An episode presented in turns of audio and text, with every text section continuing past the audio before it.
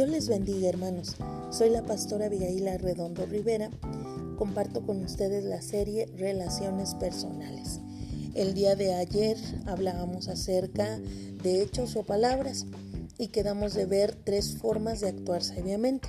Hoy voy a hablar de la primera, para poder tener relaciones armoniosas.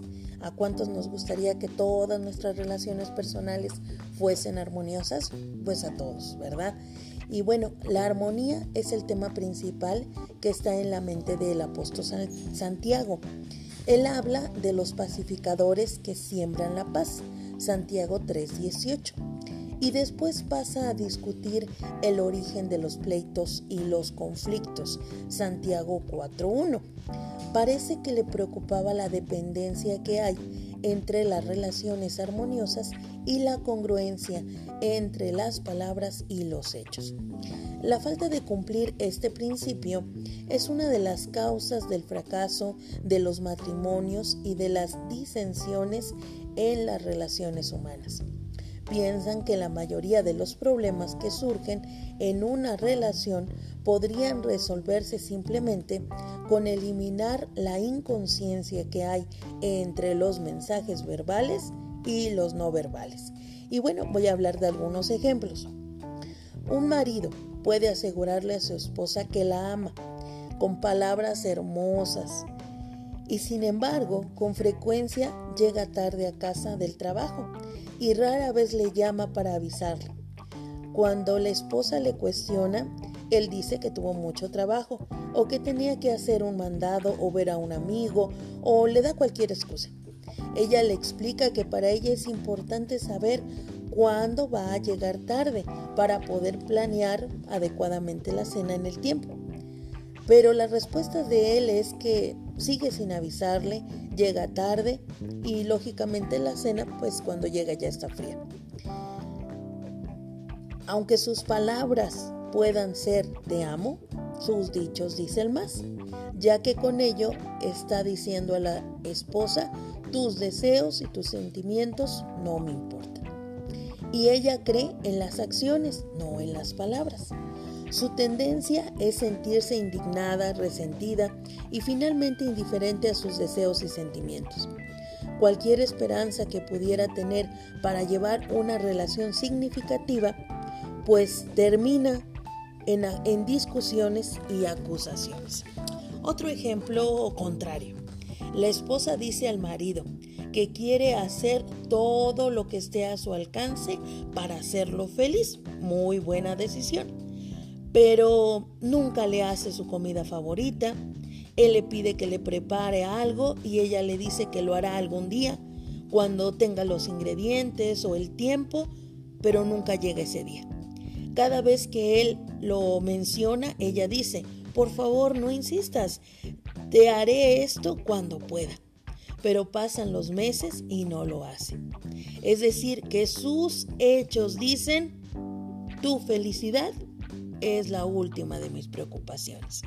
Y pronto él empezará a creer más en los hechos y no en las palabras. Aquí también surge el resentimiento que empieza a envenenar la relación y a hacer que en todo momento haya discusiones. Generalmente no son las grandes cosas las que hacen fracasar a un matrimonio, sino son como dice la escritura, las pequeñas horas. Es el cúmulo de pequeños detalles los que convencen a cada uno de ellos de que su cónyuge realmente le ama o no le ama. Ninguna afirmación de amor puede convencerlos de lo contrario porque los hechos hablan más fuerte que las palabras.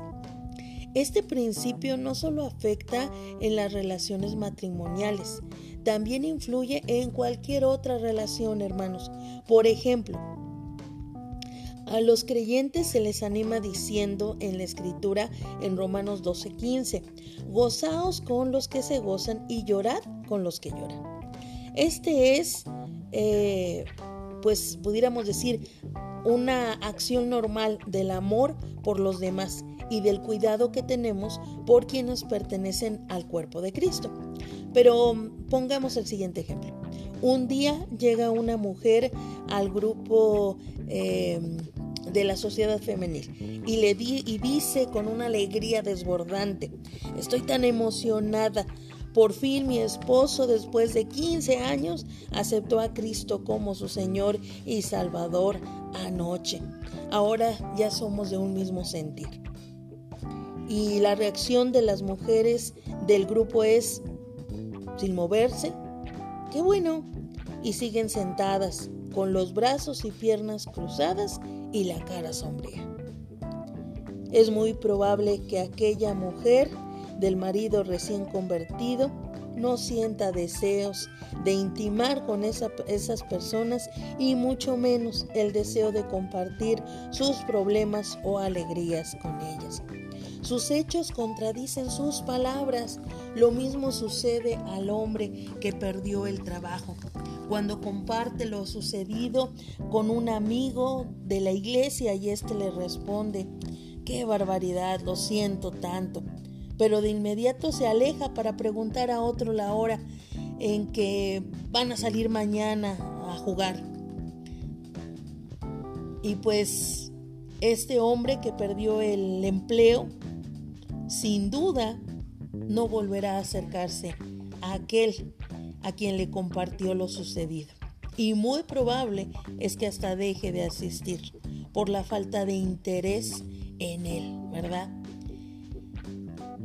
Es importante, hermanos, que nuestros hechos hablen más que nuestras palabras, en toda relación, en toda circunstancia. Pero esto solamente va a suceder como dijo nuestro Señor Jesucristo. Vio a la gente necesitada y tuvo compasión de ellos e hizo algo. Solamente así, hermanos, es que podemos tener algo que en psicología dicen empatía. Y podemos acercarnos al otro, podemos entender y si no entendemos, por lo menos mostrar que estamos ahí. Por eso es tan difícil, hermanos, tener relaciones armoniosas, porque una característica del ser humano es que es tremendamente egoísta, que solamente piensa en sí mismo, en sus intereses, en lo que le conviene, en lo que necesita, pero no se da cuenta de las necesidades del otro.